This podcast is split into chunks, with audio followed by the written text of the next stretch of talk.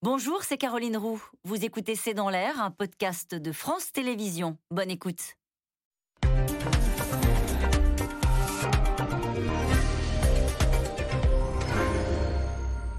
Bonsoir à toutes et à tous. Nous attendons vos questions SMS, Internet et réseaux sociaux pour alimenter notre discussion. Il est sans doute plus qu'un phénomène médiatique désormais. Éric Zemmour atteint 13% d'intention de vote dans un sondage Harris publié aujourd'hui, à un point seulement derrière Xavier Bertrand. Une dynamique dont la première victime s'appelle Marine Le Pen. En quatre mois, elle a vu ses intentions de vote s'écrouler de 12 points, du jamais vu. Alors la patronne du Rassemblement national reprend les vieilles recettes de son parti et aligne les propositions sur l'immigration. Preuve que ce coup de tonnerre sur ce début de campagne arrive jusqu'à l'Élysée. Le président de la République a critiqué hier pour la première fois euh, la conception de l'identité vue par Éric Zemmour sans toutefois citer son nom. L'éditorialiste, lui, sait qu'il est attendu au tournant désormais, non pas sur euh, sa façon très personnelle de revisiter l'histoire, mais sur ses propositions concrètes. Zemmour, le choc des sondages, c'est le titre de cette émission avec nous.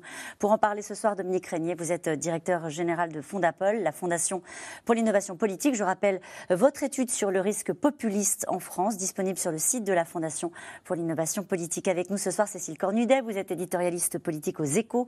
Votre dernier édito est intitulé Primaire écologiste, l'âge de raison. Nous évoquerons aussi euh, la victoire de Yannick Jadot. Aurélie Herbemont, vous êtes euh, journaliste politique à RTL où vous présentez notamment la chronique Un air de campagne du lundi au vendredi. C'est à 6h50 Enfin, Jean-Daniel Lévy, euh, vous êtes directeur délégué de l'Institut d'études marketing et de sondage d'opinion Harris Interactive France.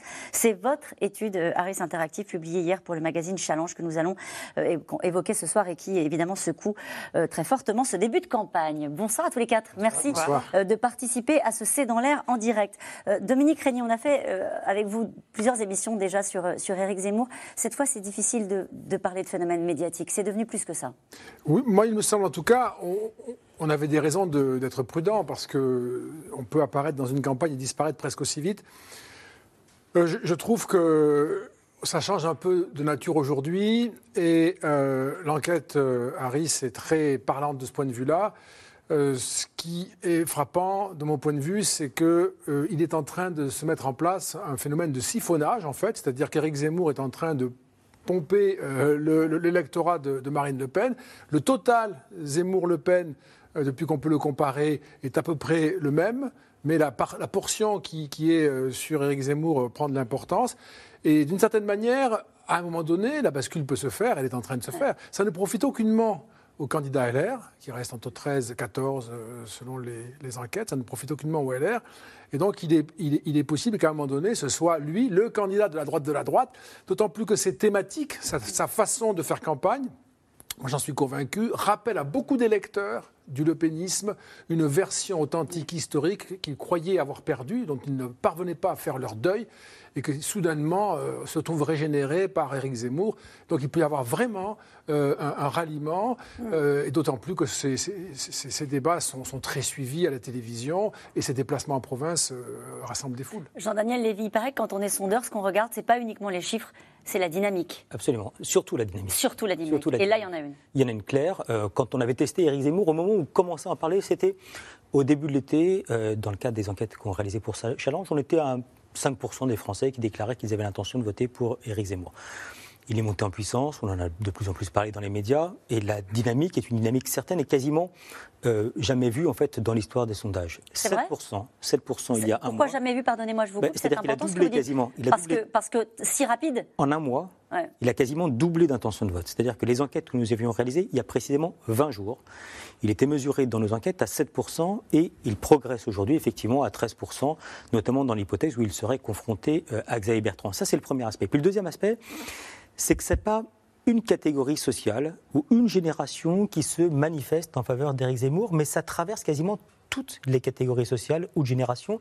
Et il arrive à récupérer un électorat qui est un électorat plutôt âgé, un électorat plutôt diplômé, parmi des personnes qui sont issues des catégories supérieures, ce qui constitue une surprise par rapport justement à ce qu'on peut parler ou la manière dont on peut parfois parler euh, d'Éric Zemmour comme étant une personne qui est une personne populiste ou qui viserait uniquement à récupérer l'ancien électorat entre guillemets de Jean-Marie Le Pen. Il y a aussi une dimension supplémentaire où euh, la manière dont il peut faire campagne apparaît comme étant un phénomène tout à fait nouveau.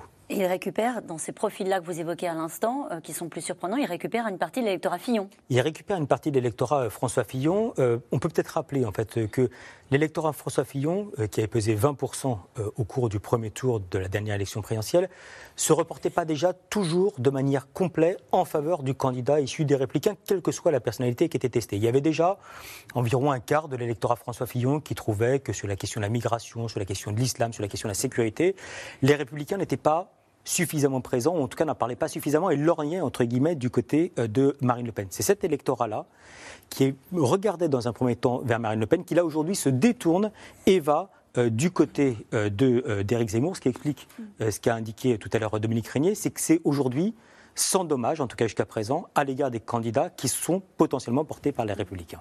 Cécile Cornudet, c'est vrai que depuis le début de, ce phénomène, à la fois d'opinion et ce phénomène médiatique, on se dit jusqu'où va aller Éric Zemmour. Est-ce qu'il y a une. Je disais, c'est un peu un coup de tonnerre sur ce début de campagne.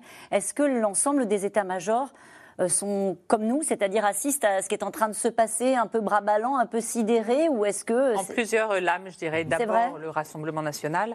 Là, le fait que euh, Marine Le Pen revienne sur ses fondamentaux aussi fermement sur l'immigration, alors qu'elle était partie sur une toute autre campagne. Hein. C'était liberté, liberté chérie, je souris, et là, tout d'un coup, euh, elle est très sérieuse, elle veut changer la Constitution.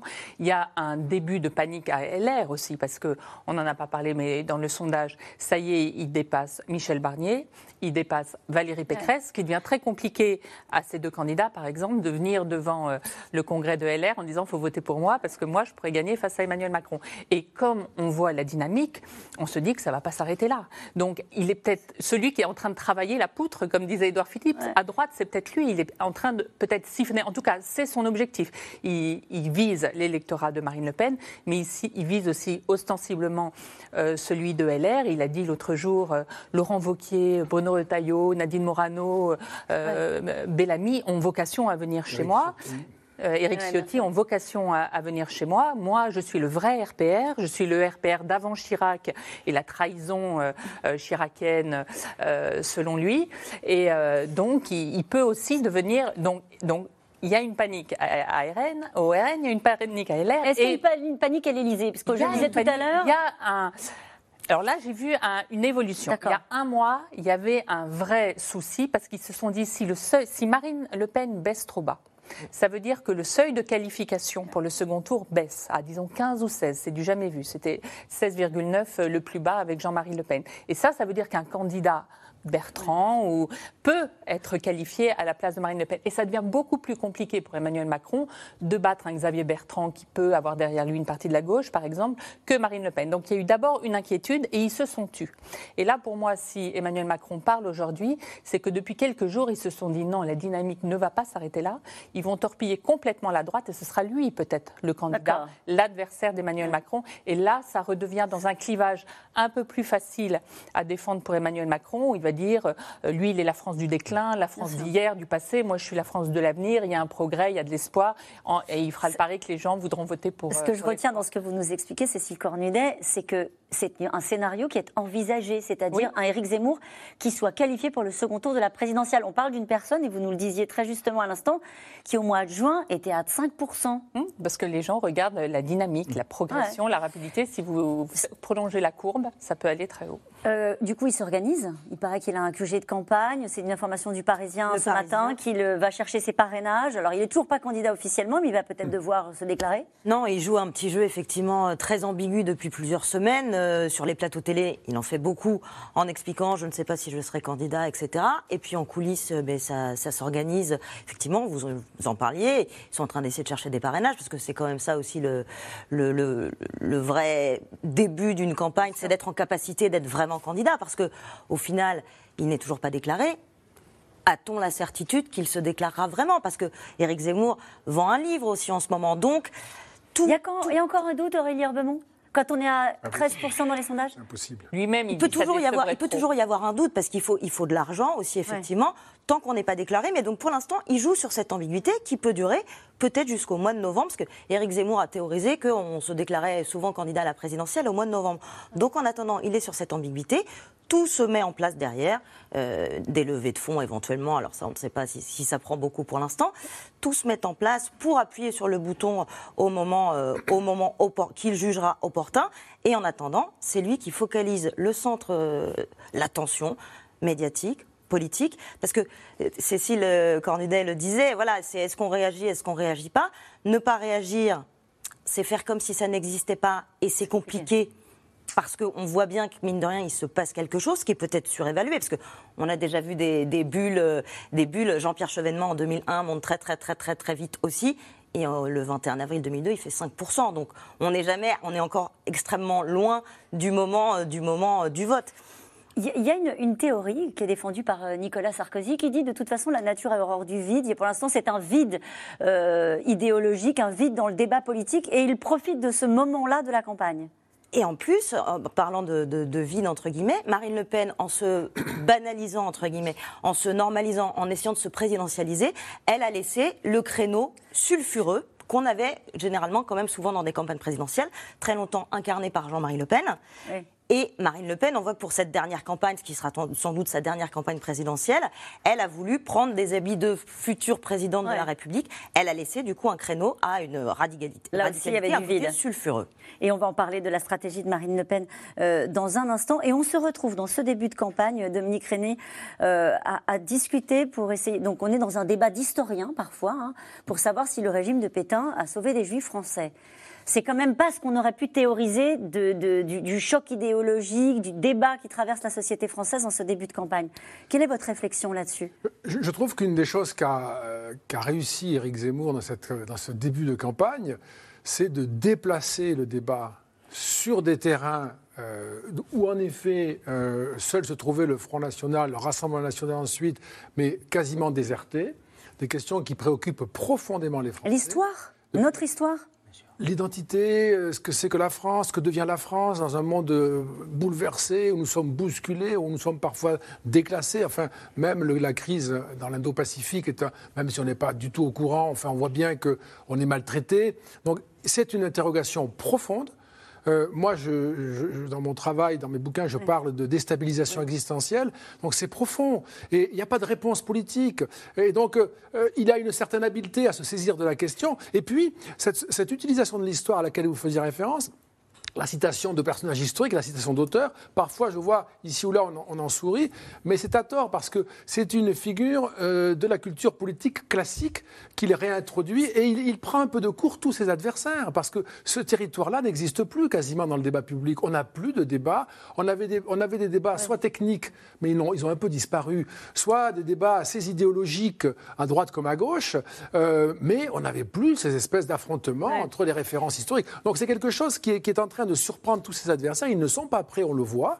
Euh, dans les débats euh, auxquels ils Même d'ailleurs, souvent, les journalistes sont un peu en difficulté dans l'interlocution. Et donc, ça, change la nature, si vous voulez, de la. C'est-à-dire que c'est un peu lunaire euh, de, reposer le débat qui semble avoir été tranché par les historiens sur le rôle du régime de Pétain vis-à-vis des Juifs. Oui, mais d'une part, moi, je, peux vous dire, d'une part, ça, fait, ça, fait, ça peut faire savant auprès de l'opinion. D'autre part, je ne suis pas sûr que ce ne soit pas une stratégie de sa part pour être sûr que euh, sa propre biographie ne rencontrera pas d'obstacles dans l'opinion. C'est-à-dire? Bah, C'est-à-dire que peut-être c'est une façon aussi de, dire à cette France antisémite, je ne suis pas tout à fait juif euh, ou je ne suis pas tout à fait comme euh, un candidat qui serait juif dont vous n'auriez pas envie de, voir arriver à l'Élysée. En tout cas, on ne pouvait pas imaginer que cette rentrée se ferait forcément sur, ce thème-là en particulier, euh, celui de ce débat d'historien. en tout cas, vous l'avez dit tout à l'heure, Marine Le Pen, elle, elle a un peu changé de braquet après avoir joué la carte de la candidate au-dessus de la mêlée, indifférente à la dynamique Zemmour. Elle contre-attaque. Retour sur la priorité nationale, proposition d'un référendum sur l'immigration, une accélération sur des thèmes historiques du front guidés par une urgence. La candidate du front perd 12 points en 4 mois dans les sondages quand la cote de l'éditorialiste, on l'a compris, s'envole. Barbara Steck, Christophe Roquet. Semaine après semaine, Éric Zemmour gagne du terrain dans les sondages. L'éditorialiste progresse en un mois, il passe de 7 à 13% dans les intentions de vote au premier tour. Le presque candidat rebat les cartes à droite et à l'extrême droite. Au coude à coude avec Xavier Bertrand, il fait chuter Marine Le Pen. La candidate du RN contre-attaque avec un coup de barre à droite et revient en force sur le terrain. Ça va, madame ah, Ça va très bien, merci. Ah, merci beaucoup. Face à la concurrence, retour aux fondamentaux. Jeudi dernier, elle défend la priorité nationale au logement social. Mardi, elle propose un référendum sur l'immigration. Élue présidente de la République, je présenterai aux Français un référendum où la question sera simple. Approuvez-vous le projet de loi C2I, projet de loi citoyenneté, identité, immigration, qui comprendra un plan complet de maîtrise de l'immigration? Au total, Marine Le Pen perd 12 points dans les intentions de vote en moins de 4 mois. Une chute amorcée avant même l'émergence d'Éric Zemmour dans la sphère politique. Alors la candidate du RN serait-elle en passe de perdre sa place au second tour? Marine Le Pen est donnée euh, au second tour l'élection présidentielle dans tous les sondages, sans exception, depuis maintenant 5 euh, ans. Je crois que ce second tour avec Emmanuel Macron, euh, il aura lieu.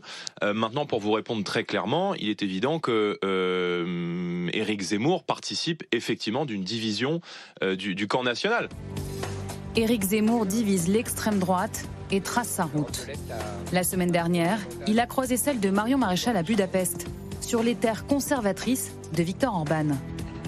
Invité au sommet démographique, il a été reçu en tête à tête par le président hongrois. Je suis très honoré de vous voir et je vous remercie de, me recevoir. Euh, et j'ai euh, évidemment beaucoup parlé de vous. J'ai beaucoup parlé de vous aussi. Je crois que je suis votre meilleur défenseur à Paris. Sur scène, ils se font les avocats de la théorie du grand remplacement.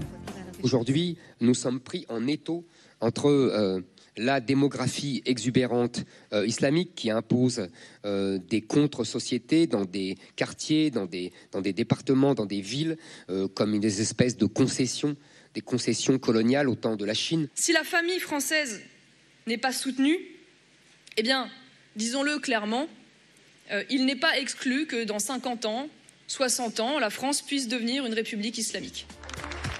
Celle qui a pris ses distances avec le RN et qui ne cache pas ses divergences avec sa tante affiche sa proximité avec l'éditorialiste. Alors écoutez, Eric euh, Zemmour est quelqu'un que je connais bien et que j'apprécie, vous le savez, enfin je veux dire, c'est pas un secret pour personne qu'on se connaît, qu'on se voit, qu'on se fréquente.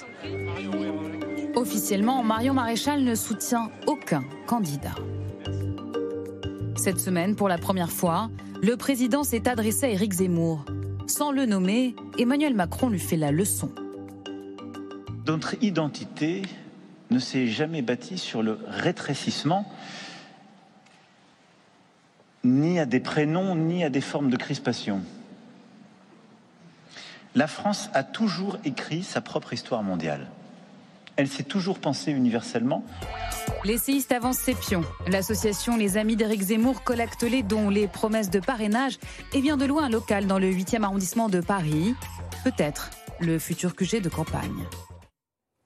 On se posait la question de savoir s'il aurait suffisamment d'argent. Ça aussi, ça va être euh, euh, un des enjeux de, ce début de campagne pour euh, Éric Zemmour. on parlait tout à l'heure de l'identité. Je voulais me tourner vers vous, Jean-Daniel Lévy, pour savoir si c'est vraiment des thématiques qui préoccupent les Français. Alors, identité, derrière, il y a immigration, islam. Déjà, il y a la question identitaire. Parce qu'en fait, on voit qu'au moment de chaque élection présidentielle, il y a une question qui se pose aux yeux des Français, c'est qui sommes-nous et où allons-nous? Qu'est-ce que la France Quel est son rôle euh, aujourd'hui qui peut être joué au niveau international? Parce qu'on n'a pas fait le deuil d'avoir euh, une grande puissance. Euh, on est quand même un pays avec un vieux fond gaulien, napoléonien. et donc l'idée de se dire qu'on a la capacité de pouvoir porter par-delà nos frontières, ce qui fait l'essence de la société française, est absolument fondamental. Et on peut voir que quand il y a des grands débats par ailleurs, on s'interroge toujours pour savoir qu'est-ce qu'être français. Au moment, par exemple, du débat sur le traité constitutionnel européen qui s'est déroulé en 2005, il y avait une partie de l'interrogation de savoir est-ce qu'il faut que la France se plie à ce qui peut être la norme de l'intégration européenne ou est-ce que la France doit être plus forte au niveau européen Est-ce qu'il y avait été une des lignes de fracture entre ceux qui avaient été oui ou non? Et donc on voit de manière constitutive qu'à chaque fois qu'il y a une interrogation ou le sentiment qu'on va remettre en cause une partie de ce qui est notre histoire, ça traverse profondément les Français et qui ne vont pas toujours juger les responsables politiques sur leur efficacité politique. Et sur l'immigration et l'islam? Sur l'immigration et l'islam, ce sont également deux types d'interrogations, notamment parce qu'en fait, on a la perception qu'il n'y a pas forcément la maîtrise du politique. On est un des pays dans le monde qui aspire le plus du politique, et quand on voit, même en matière sémantique, aujourd'hui, on parle de flux migratoires. Et donc, les flux migratoires, ça renvoie justement à une dimension qui est absolument impossible à pouvoir complètement maîtriser, et avec des personnes qui arrivent sur notre territoire sans forcément être de notre culture. Et on n'est pas uniquement, comme ce fut le cas au cours des années 80, sur une thématique qui va être en matière d'économie ou d'emploi, mais également une thématique identitaire qui va faire qu'aujourd'hui, on a près des deux tiers des Français qui disent la place de l'islam nous interroge. Ça veut dire qu'il prospère que là-dessus pour l'instant, euh, Cécile Cornudet, euh, Éric Zemmour. Parce que c'est vrai qu'on l'a pas tellement interrogé sur les autres sujets parce qu'il n'est pas encore candidat et qu'il dit on verra plus tard. Ça n'est pas le moment. Ça veut dire que c'est. Il explique sa stratégie. Il dit je veux mettre dans le débat euh, le sujet qui intéresse les Français. Et sous-entendu qui l'intéresse lui, parce qu'il sait que c'est. Et de fait au-delà des sondages, c'est sa réussite de cette campagne. En un mois, il a réussi à faire en sorte que ce sujet soit au centre de tout. On parle des pouvoirs d'achat, on parle. Eh bien, non, tous les candidats, alors pas à gauche, mais à droite et même euh, le gouvernement vont sur le sujet migratoire. Donc, ça, il a réussi ça. Et il a réussi aussi, euh, il y a un mois, les, les, les, proches du président disaient la campagne, ce ne sera pas une campagne de concept, ce sera une campagne de choses très concrètes pour les Français. Eh bien, lui, eh ben il est venu avec une vision des concept. Et alors, du coup, aujourd'hui ou hier, Emmanuel Macron dit l'identité des Français, c'est pas ça, et se met lui aussi à parler concept. Donc il a quand même réussi à mettre le, son terrain à lui de jeu euh, dans euh, le jeu présidentiel. Cette question qui nous est posée depuis toujours, on parle d'un plafond de verre pour Marine Le Pen. Y aura-t-il le même phénomène pour Éric Zemmour? Bah, en tout cas, aujourd'hui, euh, en dehors des questions d'intention de vote, on demande l'attractivité que peuvent avoir un certain nombre de responsables politiques. Aujourd'hui, on a plus de 25% des Français qui disent qu'ils pourraient être amenés à voter pour Éric Zemmour.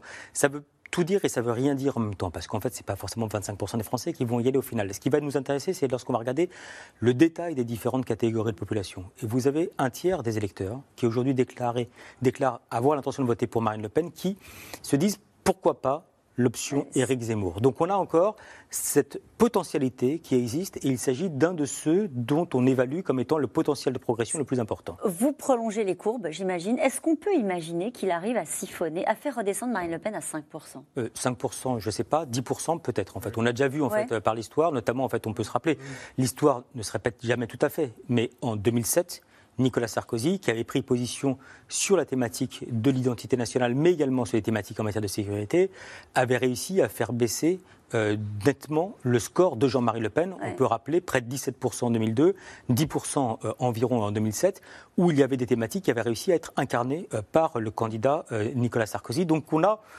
une désaffection effectivement aujourd'hui des intentions de vote en faveur de Marine Le Pen, dont on avait quand même pu voir les prémices ne serait-ce qu'aux dernières élections départementales ou régionales, avec des scores qui étaient des scores nettement inférieurs à celles qu'il avait réalisées euh, en 2015. Et c'est vrai que c'est très intéressant de commenter ce, est, ce, à quoi on est en train d'assister, c'est-à-dire une candidate qualifiée euh, euh, pour le second tour depuis des mois, qui était dans une stratégie de, comment dire, pour dessiner une, stature présidentielle et qui finit là à devoir contre-attaquer en permanence sur les positions d'Éric Zemmour. On sent du flottement, quoi. Oui, on peut d'ailleurs rappeler que depuis cinq ans, peut-être un peu plus si on compte les primaires, nous sommes dans un système français totalement disloqué, qui n'est plus tenu par les partis.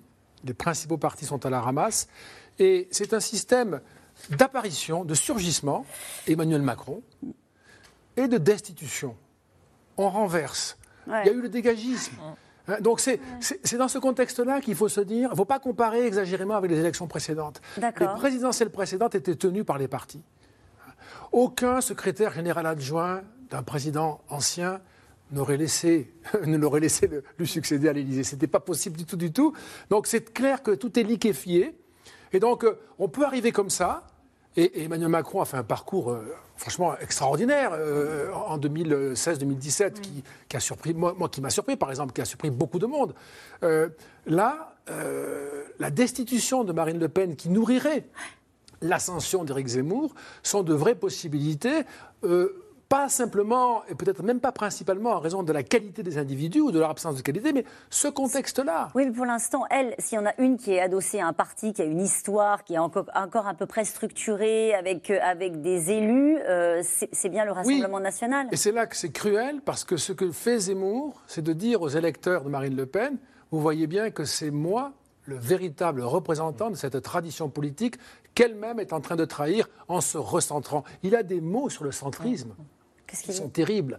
Euh, il, parle du, centre droit hein, avec un mépris souverain, en considérant que c'est le poison, c'est le virus qui a tué la droite française, le RPR en particulier. Et donc, de ce point de vue-là, lui, il n'est pas loin de, de, soutenir que Marine Le Pen, c'est une version centriste, au fond, de cette droite qui renonce au patriotisme, au nationalisme, etc. Mm. On a expliqué pendant des années aussi que Marine Le Pen, de toute façon, elle ne pouvait pas monter si haut parce qu'elle avait un discours radical et qu'à un moment donné, pour accéder aux responsabilités, il fallait lisser son discours, il fallait rassembler au-delà de son camp. Donc euh, ça va aussi être un sujet pour Éric Zemmour. Oui, mais elle, Marine Le Pen, euh, moi je, suis vraiment suivi beaucoup de ce qu'elle a fait. Elle n'a jamais eu véritablement de discours euh, radicaux. Hein. C'est pas son père. Hein. Et c'est ça qui a ouvert cet espace. elle a eu un discours qu'elle pouvait, faire. Elle ne pouvait pas aller très loin. Je n'ai jamais vu des propos racistes dans un meeting, etc. et au fond, le doute a commencé à ce moment-là, et d'une certaine manière, dès Éric Zemmour, ont commencé à, naître, si je puis dire, parce que c'était une, une, rhétorique à ramasser, à porter, et dès lors qu'elle s'affirme avec euh, un certain brio, eh bien, vous, allez rallier ceux qui étaient jusqu'ici très déçus ou, ou, sceptiques. Aurélie Herbemont, est-ce qu'elle peut reprendre la main? On a bien vu ces dernières semaines, elle multiplie les propositions. Alors là, c'était son, son, sa dernière annonce, un référendum sur l'immigration. Elle euh, revient en disant, parce qu'elle était quand même très très discrète depuis, la rentrée, hein, euh, on ne peut pas dire qu'elle ait vraiment surinvesti le, domaine médiatique et politique. Elle est rentrée le week-end du 11 septembre, euh, grosso modo. Donc, euh, en se disant, de toute façon, le problème, c'est qu'au Rassemblement national, ça fait 4 ans et demi qu'ils sont persuadés qu'ils sont au second tour. Donc, ils ne se sont, pour ainsi dire, pas méfiés, parce que, quand même, il faut préciser que Éric Zemmour, pour l'instant, parle uniquement d'un seul sujet, quasiment. Marine Le Pen, quoi qu'on pense de son programme, c'est beaucoup plus large, elle balaye beaucoup plus de sujets parce qu'il y a aussi des thématiques sur le pouvoir d'achat, etc. Donc, ils n'ont pas vu venir que peut-être ils allaient se faire doublé par la droite, par quelqu'un qui parlerait uniquement de ce qui est le, fonds de commerce depuis des années de l'extrême droite. Donc ça, il n'avait pas anticipé. Alors le problème, c'est que là, elle essaye effectivement, elle se débat pour essayer de reprendre la main en disant non mais l'immigration, c'est moi d'abord, j'ai une antériorité sur le sujet. Donc elle essaye. Mais elle est crédible à votre avis? le, problème, c'est que quand on monte sur le toboggan, souvent ça peut être très très difficile de s'arrêter. Donc il faut, je ne sais pas concrètement comment elle va réussir à reprendre la main. Puis il faut voir euh, sur, sur, la durée les sondages. On est quand même encore assez loin de la présidentielle, donc rien n'est jamais figé. On a vu des scénarios qui, qui, changent du tout au tout, mais c'est vrai que vraiment, quand on monte sur le toboggan, c'est compliqué de se retenir et d'arrêter la descente. C'est. Moi, je pense que sa principale erreur, c'était une règle non écrite qu'on disait l'électorat le plus accroché, c'est celui au, au, RN. Elle a tellement cru à ça qu'en fait, elle a essayé de se recentrer, mais beaucoup trop. Elle a été beaucoup trop loin et elle a fini par perdre ses électeurs. Et en plus, ce qui est très très euh, cruel de la part euh, d'Éric Zemmour, c'est qu'il tape exactement là où ça fait mal. Il dit elle est nulle.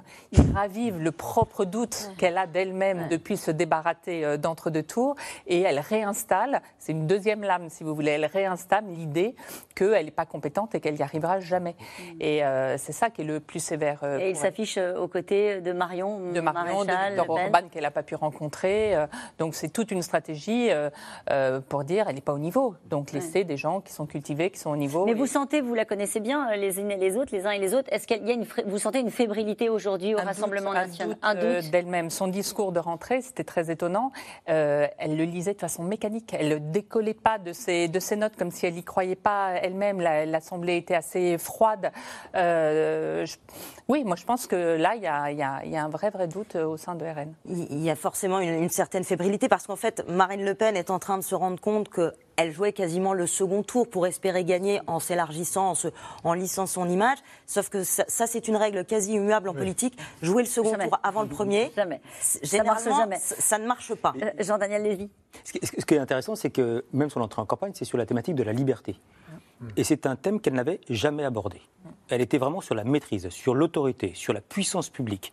Et elle fait une forme de revirement à 180 degrés par rapport à tout ce qu'elle a porté, tout ce qu'elle a construit, pas uniquement depuis la dernière élection présidentielle, mais même depuis qu'elle est arrivée aux responsabilités au Rassemblement national en 2011, où c'était la thématique où elle avait réussi à élargir d'ailleurs son spectre, c'est-à-dire qu'elle était sur sécurité, immigration, mais même en question de maîtrise, elle parle de la maîtrise en fait en caractère social, sur un regard à l'égard de la République, sur un regard à l'égard de la laïcité, et qui était un côté terriblement rassurant, notamment pour les catégories populaires. Et là, elle ouvre un champ qui est un champ complètement nouveau, qui est un champ qui ne s'inscrit pas dans une logique politique préalable de sa part et qui fait que indépendamment en fait de sa faiblesse, elle ouvre un espace pour d'autres qui là pour le coup, et ça c'est le propos d'Éric Zemmour, parle beaucoup plus là pour le coup pas du tout la liberté, mais beaucoup plus en fait d'une forme d'autorité euh, de la puissance publique. Éric Zemmour, euh, il a un discours évidemment très raide, très radical sur tous les sujets qu'on a évoqués depuis le début de l'émission. Est-ce qu'il fait peur, comme en son temps faisait peur le Front National et le Rassemblement National? Et Il fait peur à une certaine catégorie de population et il rassure la catégorie de population qui l'intéresse le plus.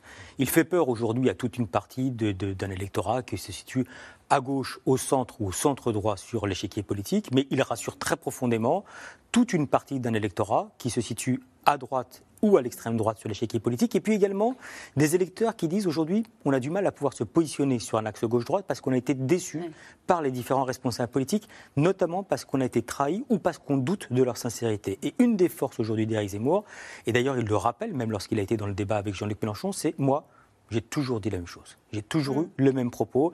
Et vous pouvez lire mes écrits il y a 5, 10, 15, 20 ans, 30 ans. Je suis sur le même propos. Donc il y a une forme de cohérence et de constance qui est portée de sa part qui rassure une partie de Avec une façon de taper aussi sur la classe politique?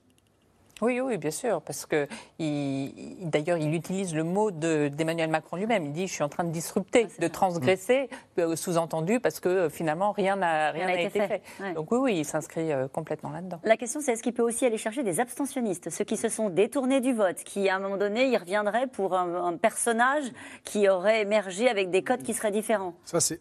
En tout cas. C'est son pari? J'imagine que c'est un de ses objectifs. il y a matière euh, la disponibilité à l'abstention, elle est massive. Elle, d'ailleurs, elle s'est réalisée, on l'a observé dans des élections intermédiaires récemment, département, euh, départementales, régionales et un peu avant municipales, même s'il y avait le Covid. Euh, et quand on interroge ceux qui sont disposés à s'abstenir sur les raisons de leur abstention, euh, moi, je suis frappé de voir qu'une bonne partie vous dit voter, ça sert à rien, euh, c'est les mêmes politiques. Donc, c'est cette déception dont parle Jean-Daniel Lévy, c'est-à-dire que, de toute façon, euh, une fois qu'on a voté, on a des dirigeants qui changent, mais c'est à peu près tout et ils ne sont pas sincères, effectivement, ils ne maintiennent pas leur, position. Et donc, là, s'ils ravivent, ne serait-ce que dans une partie de, cet électorat abstentionniste, l'idée que voter, ça peut être utile, il peut prendre des points qui seraient extrêmement importants parce qu'il y, a un gros, il y a quand même beaucoup d'électeurs beaucoup là. Hein. Encore faudrait-il qu'il fasse des propositions, non, à un moment donné, Dominique Régnier? Alors là-dessus, je suis partagé là-dessus. Ah bon? Logiquement, ça devrait, on devrait faire campagne avec des propositions. Oui. Moi, j'écoute ce qui se dit aujourd'hui. J'entends pas de proposition de personne. Pas, ah bon? enfin, j'en entends pas en tout cas. Hein. moi, je trouve que c'est très, très faible. Je trouve que c'est très faible. Enfin, personnellement, je trouve que c'est très faible. Et quand j'entends, j'ai suivi par exemple le débat, la primaire des, écologistes. Bah, c'est pas raisonnable. Mais ça fait rien. Ça fait, ça, fait, ça fait des propositions. Ça voudrait dire qu'on est arrivé dans un moment où le débat politique, peu importe au fond la crédibilité de la parole euh, exprimée, puisque les Français n'y croient plus, et qu'à un moment donné, on vote comme on voterait pour un spectacle en se disant on va, on va tenter le coup. Est-ce que ça ira jusque-là? Je ne sais pas, les sondeurs nous expliquent euh, quand même depuis si longtemps qu'à un moment donné, la présidentielle, c'est la mère des batailles, et qu'à un moment donné, il faut être dans le costume. On peut exprimer une préférence euh, idéologique, on peut exprimer une une colère, on peut exprimer un espoir. Mais, mais, mais, simplement, le, voilà, le contenu même. Mais je, je, le redis, le débat aujourd'hui, il est à faire plus qu'il n'est fait. Je prends un seul exemple, si vous me permettez. Très vite. On ne peut pas dire, c'est ce, que, c'est ce que disent les écologistes, on va arrêter avec le pétrole, on va arrêter avec le gaz, on va arrêter avec le nucléaire et on fera sans ça. On devrait leur dire, vous n'êtes pas raisonnable, ça ne se fait nulle part. Eh bien, ça marche, ils continuent. C'est leur discours, c'est leur programme. C'est le début de la campagne. C'est pas un programme. Alors, en tout cas, euh, Éric Zemmour est sans doute devenu euh, en partie euh, le cauchemar de Marine Le Pen, mais pas seulement. Éric Zemmour n'est pas le bienvenu dans la compétition interne des Républicains le parti de droite tente de dresser une digue avec euh, le polémiste et se concentre sur le calendrier de désignation de son candidat ou de sa candidate. Euh, un congrès et un vote des militants début décembre, alors qu'une autre offensive sera lancée euh, le week-end prochain, celle d'Édouard Philippe, Magali Lacroze et Marion de Vauchel. Samedi dernier, au QG des Républicains, Christian Jacob venait annoncer le choix des militants pour choisir Comment désigner leur candidat? Verdict. Pour le congrès réservé euh, aux adhérents, donc 58%. Vous avez des questions? C'est clair? Il est soulagé, le président Jacob. La machine à diviser qui avait été la primaire ouverte de 2016 est enterrée. Vous sentez comment? C'est comme une étape qui est passée, on va passer d'autres. Tout est balisé, ou presque. Le 4 décembre, les adhérents LR choisiront celui ou celle qui pourra rassembler les voix de la droite à la présidentielle. Mais en attendant, gare aux escarmouches. Il y a une chose qui insupporte, au-delà de nos militants, notre électorat, c'est les divisions, c'est les, guerres de clochers. Donc chacun est conscient qu'on est dans une démocratie, un mouvement démocratique, donc chacun doit pouvoir s'exprimer. Mais je pense que le, premier qui, sort de, cette route en, allant vers des, des attaques à dominem contre tel ou tel autre candidat paiera la note et la paiera cher euh, auprès de notre électorat et, auprès des militants. La division, la droite ne la supporte plus. Michel Barnier, Éric Ciotti, Philippe Juvin sont déjà sur la ligne de départ officielle de la droite. Valérie Pécresse aussi, mais pas seulement. J'ai quand même un, petit mot pour nos alliés centristes. J'allais nos alliés centristes qui ne pourront pas partager, qui restent à la porte, à cette, qui ne pourront pas participer à cette sélection. Et bien évidemment, par respect pour eux et parce que je veux rassembler très largement face à Emmanuel Macron, j'irai aussi présenter ma candidature à l'UDI et aux centristes. Après avoir courtisé les parlementaires LR il y a quelques semaines, je n'imagine pas remporter cette élection présidentielle sans le soutien, sans l'aide de ma famille politique. Depuis samedi, Xavier Bertrand communique sur sa région. Un concert de Patrick Bruel, une fête du haricot. Mais sur sa participation au congrès de la droite, c'est encore silence radio. À sept mois de la présidentielle, la droite se cherche un visage et beaucoup de visages cherchent la droite. Chez les anciens LR, Franck Riester, fondateur du parti Agir, tend la main à l'ancien Premier ministre d'Emmanuel Macron. Nous devons euh, faire en sorte de travailler aussi avec Édouard Philippe dans l'intérêt de nos idées au service de la réaction du président de la République pour construire ce pôle de la droite et du centre droit au, sein de la majorité. Édouard Philippe, lui aussi un ancien de la famille LR, avait ce jour-là une annonce à faire. Bonjour à tous et merci de m'accueillir dans ce congrès d'Agir. Moi, je veux participer à cette nouvelle offre politique et je veux le faire euh, en créant un mouvement qui euh, permettra l'élargissement de la majorité et aussi d'une certaine façon son enracinement. Avec toutes ces nuances de droite revendiquées, certains militants LR semblent un peu perdus. Sans le soutien des électeurs du centre, comment gagner? Moi, euh, je trouve que c'est trop long, deux mois. C'est un candidat qui va représenter euh, les républicains entre eux, dans leur parti, ceux qui ont leur carte, euh, évidemment, euh, qui va être un peu comme le Saint Graal pour aller voter. Ils voudraient retrouver un parti, leur parti, avec un candidat naturel, un peu comme en 2007. Je me considère un peu comme orpheline politique, on va dire, vu que mon, bah, mon parti naturel, c'est les Républicains. Mais je suis d'accord avec toi. Et je ne veux pas te dire qui me fait orphelin. Vous parlez de Nicolas Sarkozy? Oui, madame. oui, c'est quelqu'un, c'est quelqu'un qui a été Et on reste extraordinaire. Alors quelle nuance de droite pour LR Si certains veulent débattre avec Éric Zemmour, le président des Républicains a tranché. Celui qui n'est pas encore candidat est déjà persona non grata au congrès de fin d'année. Et cette question qui nous est posée ce soir, les idées et propositions du RPR en 1990 n'étaient-elles pas proches de celles d'Éric Zemmour aujourd'hui? C'est ce qu'il dit. Il dit, lui, il veut réhabiliter le, le RPR celui qui pouvait marier euh, une France populaire, qui aujourd'hui est partie au Rassemblement national, et une bourgeoisie patriote, comme il dit, qui est restée euh, à LR. Donc c'est ce mariage-là, de ces deux droites-là, et il veut reconstituer le, le, euh, le, RPR de cette époque. Et vous me disiez tout à l'heure, tout glisse en ce moment pour Éric Zemmour, oui, quelles que soient ses, dans, ses propositions. Ces moments de grosse dynamique, il peut dire des énormités. Vous parliez de Pétain, ce qu'il a dit sur les, les enfants tués par Mohamed Merah, des choses comme ça, et ça n'émeut personne. Ça, ça glisse parce qu'en fait, les gens ont l'impression d'entendre euh, un discours nouveau, un discours euh, vrai, parce que lui ose dire des choses que personne ne met dans le débat, même pas Marine Le Pen, et euh, ça suffit. Mhm. Il y a une inquiétude euh, du côté des LR aussi. Quand ils regardent cette enquête publiée par Harris, je pense que, euh, on le disait tout à l'heure, euh, Xavier Bertrand, il est à un point seulement devant Éric Zemmour. Il est à un point, autant dire que je parle sous le contrôle de Jean-Daniel Lévy. On est dans la marge d'erreur, on est dans un mouchoir de poche. En gros, c'est vrai qu'aujourd'hui, alors il faudra voir s'il y a d'autres études qui vont dans le même sens, mais on ne sait pas à combien va être la qualification pour le, pour le second tour. Donc, les Républicains, depuis des mois, se disent bon, allez, on peut aller challenger le duo de tête, faire chuter Marine Le Pen, sauf Sauf qu'en fait, Xavier Bertrand, qui est quand même le seul dans cette étude qui, est, qui est devant Éric Zemmour, parce que Michel Barnier et Valérie Pécresse, ça y est, sont derrière Éric Zemmour.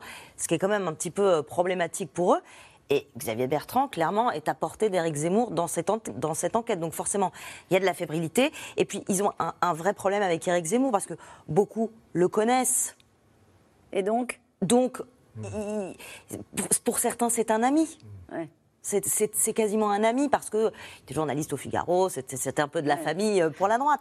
Donc ils, avaient des relations euh, chaleureuses, amicales avec lui. Et donc il dit des outrances. Euh, donc ça veut dire qu'ils hésitent. Pardonnez-moi, je vous coupe, Aurélie Bon, vous dites ce sont des amis. Ça veut dire que dans le débat auquel on est en train d'assister, ils hésitent à taper, comme on dit, sur, sur Éric Zemmour, à contester, à critiquer ses propositions. Ils se disent, à la base, on est un peu de la même famille. Donc trop taper, c'est peut-être se détour... c'est peut-être renvoyer vers lui des électeurs qui pourraient rester chez nous. Et c'est ça la difficulté, c'est que trop taper, ça peut être dangereux quand on est LR, quand on voit qu'il y a une partie de l'électorat de droite, même si pour l'instant il siphonne surtout du côté de Marine Le Pen, mais il peut aussi à un moment mordre sur les candidats LR. les candidats LR qui sont, qui sont pas bien, parce que depuis des mois, Xavier Bertrand, il est un petit peu euh, scotché autour de 14, 15, 16%, ça ne monte plus. On est loin du score de François Fillon quand même à la dernière présidentielle, qui arrive au premier tour très très mal en point avec les affaires, qui fait quand même 20%. La droite n'a jamais reconstitué le score déjà bas de François Fillon. Est-ce qu'il y a eu la tentation de le faire intégrer le processus de désignation du candidat euh, LR Est-ce que ça a suscité un débat? Alors certains se disent que pourquoi pas. C'est le cas par exemple de François-Xavier Bellamy, qui est donc la, frange la plus conservatrice des Républicains, qui est donc euh, eurodéputé, qui était la tête de liste pour les élections européennes. Lui l'a dit encore ces jours-ci. Euh, oui, oui, il ne faut pas fermer la porte à Eric Zemmour. Mais du côté de la direction, ils ont un petit peu monté les barrages en disant non, non, c'est pas possible parce qu'en plus, voilà, ils ont presque trop de candidats il y a quelqu'un qui arrive dans le jeu qui est très, très, très sulfureux, y compris pour eux. Là, quand même, ça va. Les dirigeants, quand même, trouvent que là, ça va trop loin, ce que dit Eric Zemmour, malgré le, les, relations euh, d'amitié qu'ils peuvent avoir avec lui. Euh, Christian Jacob a expliqué qu'il n'était pas raciste. Il a dit il n'est pas raciste, pas d'extrême droite, il est Zemmour. Oui. Mhm. Bon. Et, là, quand même, hier, Christian Jacob a dû dire non, non, voilà. Euh, là, ça commence à. Et Gérard Larcher, qui est le président euh, du Sénat, a dit Éric Zemmour, c'est le candidat de l'extrême droite. Donc, on sent bien que ça crée aussi un débat au sein même euh, des Républicains. Vous voulez dire un mot, Dominique avait dit en cas de second tour Macron-Zemmour, je vote Zemmour. Oui. Donc c'est quand même très confus. Mm. Comme... Et idéologiquement, quand il dit je suis le RPR, et avec cette question qui nous était posée ce soir, est-ce que c'est vrai ou est-ce que c'est faux? C'est en partie vrai, parce que c'était une partie du RPR, ça. Alors le RPR, bon, c'est entre 76 euh, jusqu'à la création de, l'UMP en 2002, donc c'est une histoire euh, un, peu longue, mais c'est une partie du RPR indiscutablement. Euh, une autre partie du RPR était beaucoup plus modérée, beaucoup plus centriste, c'est pour ça qu'il y a eu cette mutation. Mais oui, ce sont des strates. En fait, je ne pense pas, par contre, que ça, euh, ça fasse écho à, beaucoup de choses dans l'esprit des Français. C'est quand même un monde à la fois relativement étroit et lointain. C'est les années euh, aussi, enfin c'est l'héritage du général de Gaulle et il s'en réclame aussi. Euh. on parlait tout à l'heure de l'importance de l'histoire dans tout ce début de campagne et de ce sentiment de déclassement. C'est le gaullisme non seulement post-pompidolien mais post-giscardien, donc c'est quand même, euh, il s'est passé beaucoup de choses. il est plutôt, lui, sur la, effectivement la, réaffirmation de l'origine et de la source, alors avec toute la mythologie que ça autorise justement, hein, la reconstruction de beaucoup de choses qui, ne se sont pas passées comme cela, mais enfin c'est l'utilisation de l'histoire. Jean-Daniel Lévy voulait dire il y a une utilisation d'un âge d'or ou la reconstruction d'un âge d'or a posteriori qui, toujours, lorsqu'on le reconstruit après, est magnifique par rapport à la réalité. Mais en tout cas, dans l'esprit collectif, ça fonctionne. Et auprès d'une partie de l'électorat de droite, le RPR, c'est pas que le RPR, c'est aussi Jacques Chirac. Et donc dire, voilà, c'est quelqu'un qui s'inscrit globalement dans ce que peut être Jacques Chirac c'est probablement un des axes stratégiques qui cherche à être poussé par Éric Zemmour. Ce qui est très éloigné de ce qu'était le, chiracisme de la fin des années Chirac. Hein. Ce qui est absolument très éloigné. Mais en tout cas, parfois, il y a une petite musique en fait qui vient, il qui vient des mots très dur pour Jacques Chirac. Très, entendu, mais enfin, très sympa pour Bernadette Chirac, très dur pour Jacques Chirac. Sachant hein. que les électeurs parfois font le tri dans ce qu'ils ont envie d'entendre, hein, et donc ils peuvent entendre aussi euh, le côté sympathique ou pas le côté sympathique. en tout cas, on voit l'axe stratégique et de dire il y a aujourd'hui euh, les candidats, les républicains, qui sont pas loin en termes d'intention de vote. Si jamais je devais déjà, en dehors du score de Marine Le Pen, arriver à passer devant les trois candidat des Républicains, qu'indéniablement, bah, ça créerait forcément un débat qui sera un débat massif au sein des Républicains, et en vue notamment de leur congrès du 4 décembre prochain. Ça, c'est le scénario catastrophe pour les Républicains. Oui, c'est catastrophe. Parce qu'en fait, on parle beaucoup du recentrage de Marine Le Pen, mais quand vous regardez les trois candidats principaux de LR, Xavier Bertrand, Valérie Pécresse et Michel Barnier, c'est plutôt des, des, des, profils euh, centristes par rapport à Laurent Wauquiez. Or, la base euh, militante de LR est beaucoup plus Laurent Wauquiez. Et on voit euh, dans cette base-là des gens qui trouvent Éric Zemmour formidable. On voit des retweets de, de proches de Laurent Laurent de, euh, des équipes d'Éric Zemmour. Donc le problème, c'est que je, je pense qu'en plus, il y a une détestation de la base militante de euh, Xavier Bertrand parce qu'il a claqué la porte de, des Républicains. C'est fragile. Et donc c'est très fragile. Et c'est vrai que euh, Laurent Wauquiez, finalement, il a fait un cadeau formidable en ne se présentant pas à Éric Zemmour parce qu'il a laissé tout ce flanc-là de la droite de LR, si vous voulez, complètement libre, en fait. Et donc. Euh, Éric Zemmour prospère dedans. Il ne sera pas candidat euh, au Congrès, mais euh, il fera sûrement des bons votes parmi eux. ils ont trouvé la bonne stratégie pour contourner Éric Zemmour en termes de, en termes de contenu je dirais, ils sont perdus. À un moment, ils tapent, à un moment, ils disent il, faut la respecter. je trouve qu'il n'y a pas de stratégie aujourd'hui.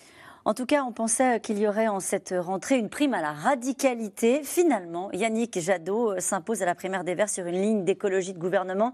Une élection tout de même sur le fil qui va l'obliger à intégrer une partie des propositions euh, portées par sa rivale, la très radicale Sandrine Rousseau, Théo Manval, Magali Lacroze et Pierre Dehorne.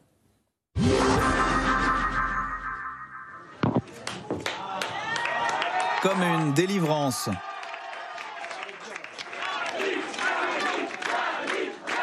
Cette fois, la primaire écologiste n'a pas sacrifié son favori.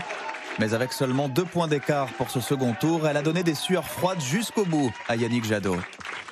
Je voudrais vous remercier infiniment parce que c'est grâce à vous que je suis le candidat de l'écologie. Pour ses partisans, les électeurs ont fait le choix de la raison, celui du candidat le plus consensuel. Je pense que Yannick il a un discours qui, s'adresse à beaucoup plus de personnes. Euh, Yannick il, propose vraiment un projet écologique euh, beaucoup plus inclusif qui, euh, qui parle à plus de personnes, à l'ensemble de la population française. Bah, l'écologie qui porte, c'est une écologie qui est positive, une écologie de rassemblement, une écologie qui va se faire avec la société, avec les agriculteurs, avec les associations, avec les corps intermédiaires, avec tout le monde. Une écologie pragmatique plutôt qu'une écologie de rupture. Thème martelé pendant toute sa campagne, comme ici il y a quelques semaines à Lyon. Salut jeunes Interrogé par des étudiants sur la responsabilité écologique des entreprises. Et est-ce que vous pensez que l'État doit avoir une action assez, euh, enfin, qui doit vraiment inciter, ou peut-être même obliger euh, ou contraindre Moi, je suis pour une économie régulée. Euh, mais je suis pour que l'économie fonctionne. Je ne vois pas comment je change l'économie sans les entreprises. Comme je ne vois pas comment je change l'agriculture sans les agriculteurs. S'ils sont tous contre nous, ça ne peut pas marcher. Hier soir, à la tribune, les accents radicaux de l'entre-deux tours ont d'ailleurs vite disparu pour un discours de candidat beaucoup plus passe-partout. Nous redonnerons vie à la démocratie avec les citoyennes et les citoyens. Vous l'avez compris, notre présidence, c'est une présidence qui fait confiance aux forces vives de notre pays. Pourtant, Yannick Jadot va devoir composer avec sa rivale du second tour. À 49%, ils pourront plus jamais se passer de nous.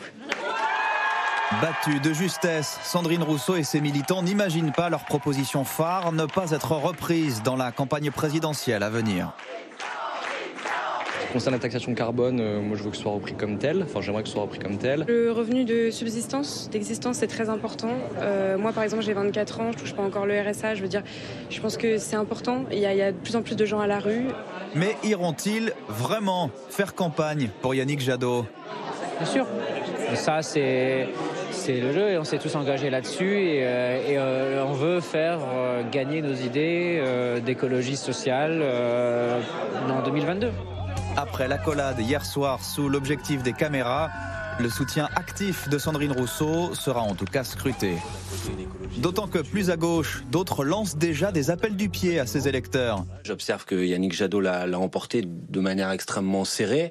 Je crois que celles et ceux qui étaient attachés dans cette primaire apportaient l'idée d'une écologie qui soit une écologie de rupture avec le modèle économique dominant, une écologie qui soit populaire, sociale, ont, euh, en la personne de Jean-Luc Mélenchon, un candidat maintenant pour porter ses valeurs dans l'élection présidentielle de 2022.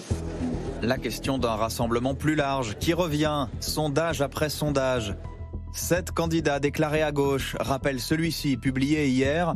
Yannick Jadot et Anne Hidalgo y sont donnés presque au même niveau, 6 et 7 La maire de Paris qui n'a d'ailleurs pas manqué de féliciter son concurrent dans un tweet hier soir. Félicitations à Yannick Jadot pour sa victoire à la primaire. Notre pays et notre jeunesse méritent un débat respectueux, digne et fraternel. Alors faut-il pousser la fraternité jusqu'à fusionner les candidatures PS et Vertes comme en 2017 Pour les soutiens d'Yannick Jadot, il n'en est pas question. Bien sûr que non.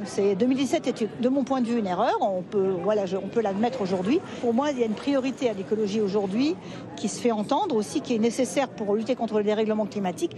Plutôt que d'être euh, des supplétifs d'autres grands partis, je crois que c'est le moment, le moment est venu que l'écologie soit réellement au pouvoir.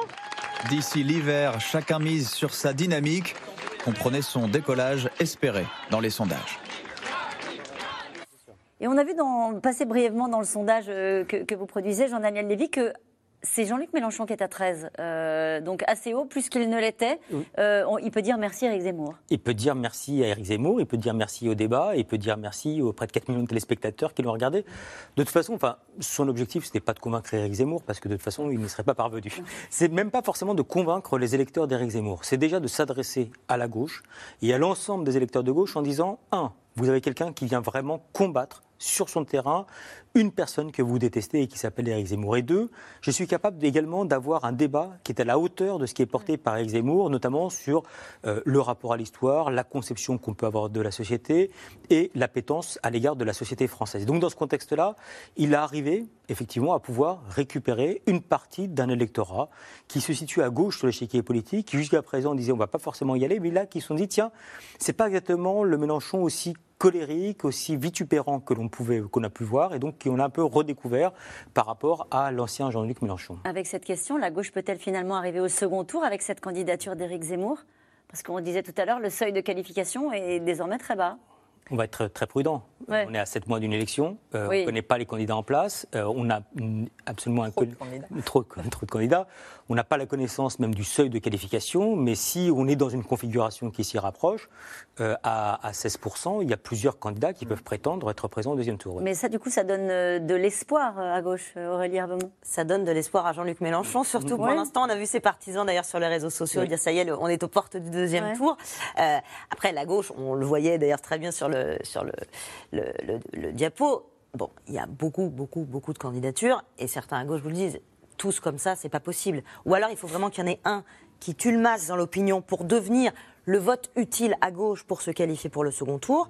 Bon, là pour l'instant on n'y est pas encore, sachant qu'entre les candidats, ils se détestent pas, mais qui va vouloir, vouloir se saborder pour essayer de faire passer quelqu'un d'autre? Mais parfois dans les enquêtes d'opinion, ça peut quand même se produire que l'un émerge et fasse la course en tête et du coup déclencher un vote utile sur son nom et du coup faire baisser les autres pour en laisser un aller devant.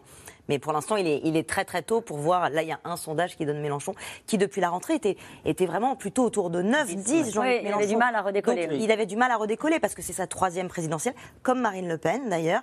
Donc il n'y a plus le phénomène nouveau. nouveau. Donc c'est vrai qu'il allait prendre la lumière avec Éric Zemmour. Alors Yannick Jadot, c'est vrai que certains avaient parié sur le fait que les Verts désigneraient euh, la plus radicale de la bande. Et finalement, c'est Yannick Jadot qui euh, arrache sur le fil euh, cette victoire.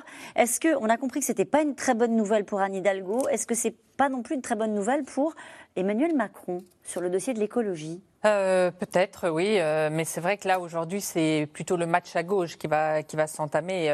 C'est est-ce que il peut prendre l'ascendant sur Anne Hidalgo?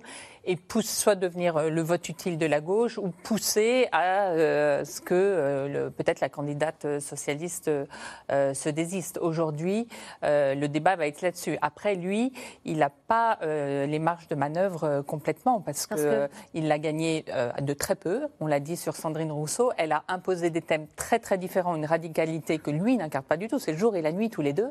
Alors, ce qu'il peut peut-être faire, c'est rester social, social écologie euh, compatible avec le PS sur les questions d'écologie et euh, d'économie et aller donner des signaux de radicalité, si je peux dire, sur euh, le, féminisme, tous ces sujets que Sandrine Rousseau a pour la première fois, les sujets woke, comme on dit, pour la première fois porté vraiment dans une campagne. C'est une préoccupation des Français. On parlait tout à l'heure de l'identité, de l'immigration, de l'islam. Il y a d'autres préoccupations et le réchauffement climatique fait, est une inquiétude qui est partagée au-delà même de nos frontières, hein, d'une manière générale, par notre jeunesse, etc. Pour l'instant, quand il est sondé, Yannick Jadot, il est à peu près toujours autour de 7%. Est-ce qu'il n'est plus aujourd'hui euh, le leader, il n'est pas le leader de la gauche. Il n'est pas aujourd'hui le leader de la gauche. Euh, effectivement, vous l'avez, euh, indiqué, les thématiques écologiques et environnementales sont des thématiques qui angoissent véritablement nos compatriotes. Hein. et c'est, enfin, le, terme, je l'utilise volontairement parce qu'en fait, on le voit bien. On parle d'éco-anxiété. Euh, d'éco-anxiété, et avec des Français qui se demandent même si euh, la planète Terre va continuer d'exister euh, d'ici une centaine d'années, donc qui s'interrogent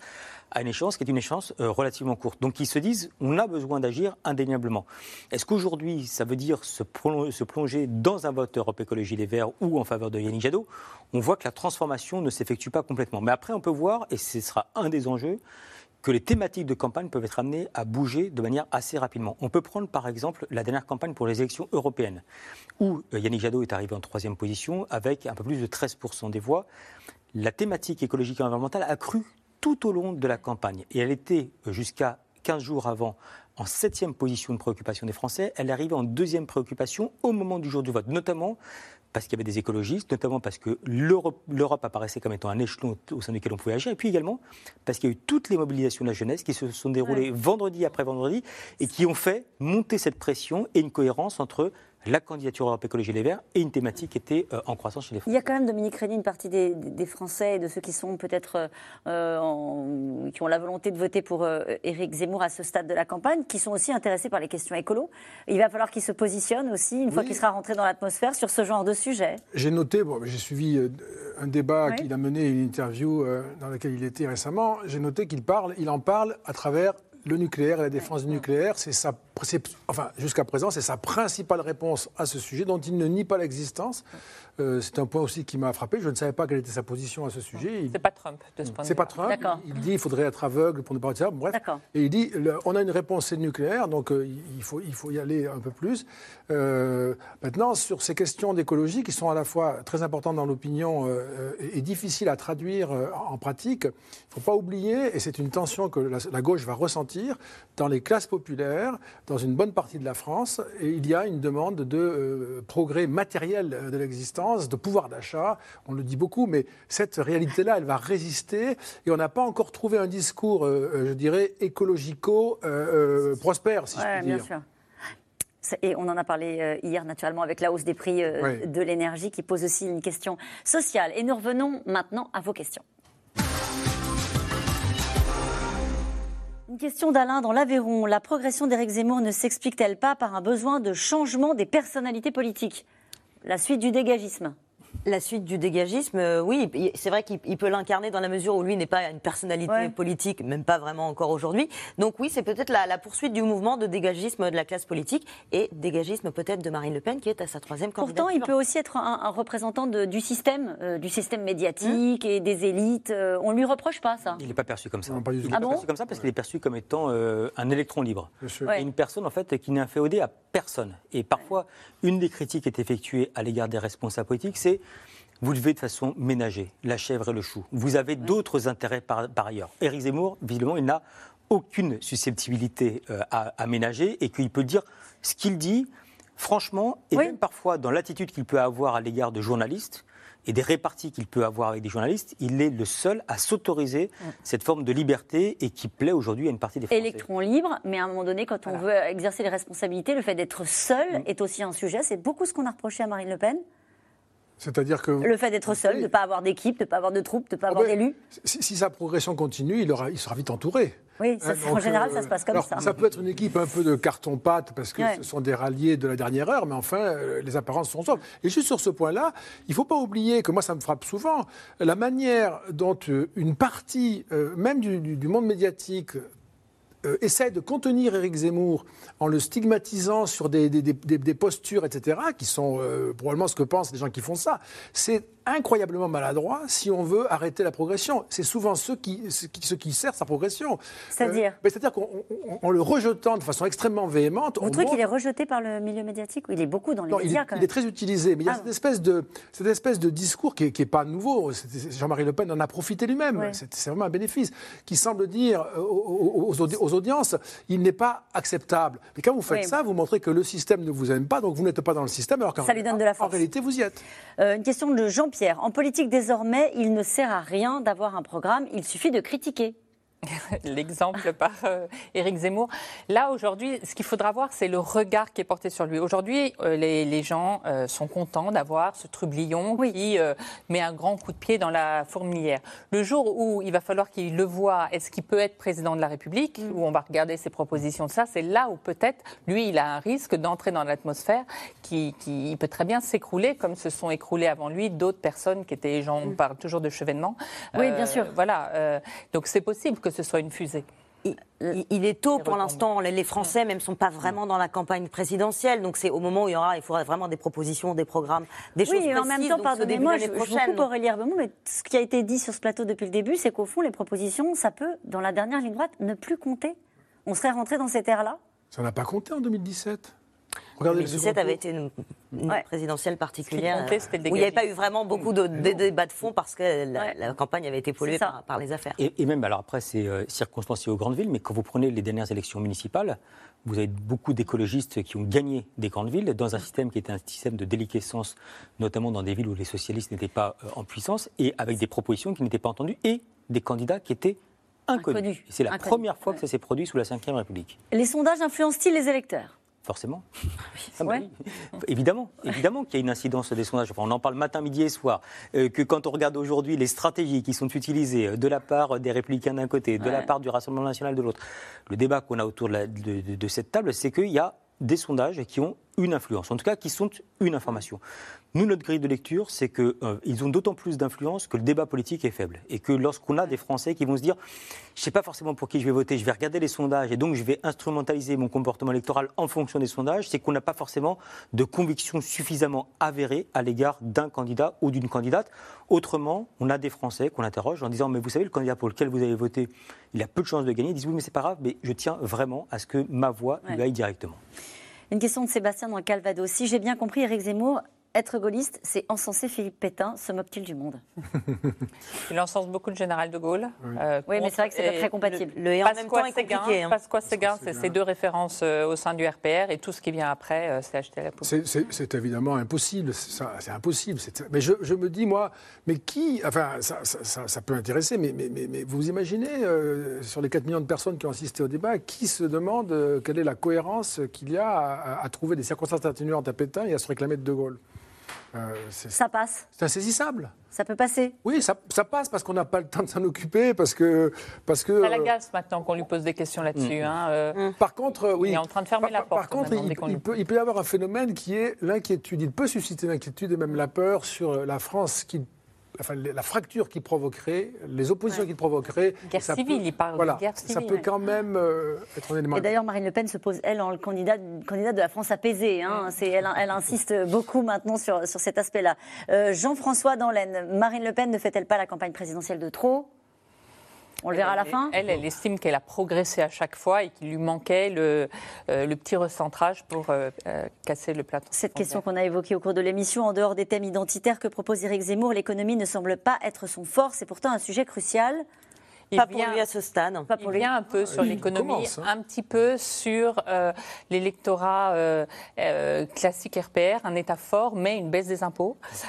et donc cet alliage-là, ça peut parler aux électeurs de France sur, la, sur le budget social, hum. avec des, mesures extrêmement dures, hein, sur les, économies sur le budget social en réservant les services sociaux hum. aux, nationaux, sur les relocalisations. Alors après, il faudra voir comment il veut s'y prendre, mais il commence à développer, moi ça m'a frappé dans les dernières interviews, hum. un discours, on a dû lui dire là-dessus est très faible. Il commence à développer un discours, parfois d'ailleurs hyper technique, euh, sur euh, toute une série de registres qui ont à voir avec euh, l'économie. Et Emmanuel Macron a pu gagner en 2017 sans parler quasiment d'immigration et de sécurité. En acceptant de débattre avec Éric Zemmour, Jean-Luc Mélenchon n'oblige-t-il pas les autres candidats à faire de même? Ils le font bah Là, euh, bah, à LR, ils sont en train de se battre. Euh, comme ils sont un peu en perdition, ils se disent peut-être que ça va me donner un peu de lumière euh, si je débat avec lui. Une dernière question de Gilles dans le Morbihan. Éric Zemmour ne va-t-il pas fatiguer les électeurs après un certain temps? Peut-il s'user? Bah, ça, c'est le risque. C'est pas le premier. En fait, on l'a rappelé. Euh, on parle beaucoup de Jean-Pierre Chevènement. Ça a été le cas pour Eric Laguillet. Ça a été le cas pour euh, Philippe de Villiers. Ça a été le cas dans une certaine mesure pour François Bayrou par le passé et qui, ont, euh, qui sont montés haut pour baisser assez fortement par la suite. Question de Bernard dans les Yvelines. Il faut que je termine avec ça. Il apparaît clairement qu'Emmanuel Macron sera au second tour. Mais est-il possible de dire aujourd'hui qui sera face à lui? Non. on est d'accord là-dessus. Merci à vous tous. C'est la fin. Et on peut même pas garantir qu'Emmanuel Macron sera au, au, second tour, a dit Jean-Daniel Lévy. Cette émission est rediffusée ce soir à 23h40. On se retrouve demain, 17h50. C'était C'est dans l'air, un podcast de France Télévisions. Alors s'il vous a plu, n'hésitez pas à vous abonner. Vous pouvez également retrouver les replays de C'est dans l'air en vidéo sur France.tv.